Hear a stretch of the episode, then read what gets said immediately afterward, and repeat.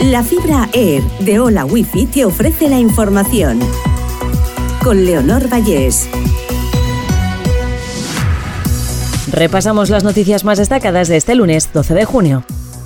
Muere Silvio Berlusconi, ex primer ministro italiano, a los 86 años. Estaba ingresado desde el pasado viernes en el Hospital de San Rafael de Milán. Tres veces primer ministro, dueño de Mediaset y expresidente del Milán, el empresario de 86 años construyó el relato de la Italia moderna. Interior lanza la web de las elecciones con información sobre el tipo de voto, los plazos y la constitución de las mesas. Está disponible en todos los idiomas oficiales del Estado y en inglés. También se ha presentado el logo de las elecciones, que simula la silueta de una urna en la que se introduce el sobre de votación. El embajador de España en la ONU será el número 2 de Díaz por Madrid.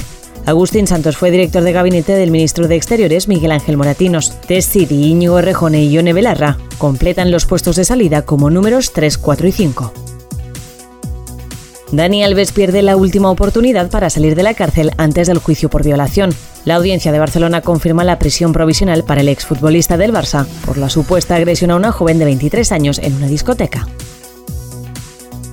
La Agencia Estatal de Meteorología eleva la alerta y anuncia hoy lluvias de hasta 40 litros por metro cuadrado por hora en la comunidad valenciana. Cinco comarcas del interior de Valencia y Castellón están en aviso naranja y amarillo por tormentas y riesgo de granizo. Hola Wi-Fi, velocidades de fibra, vivas donde vivas, te ha ofrecido la información.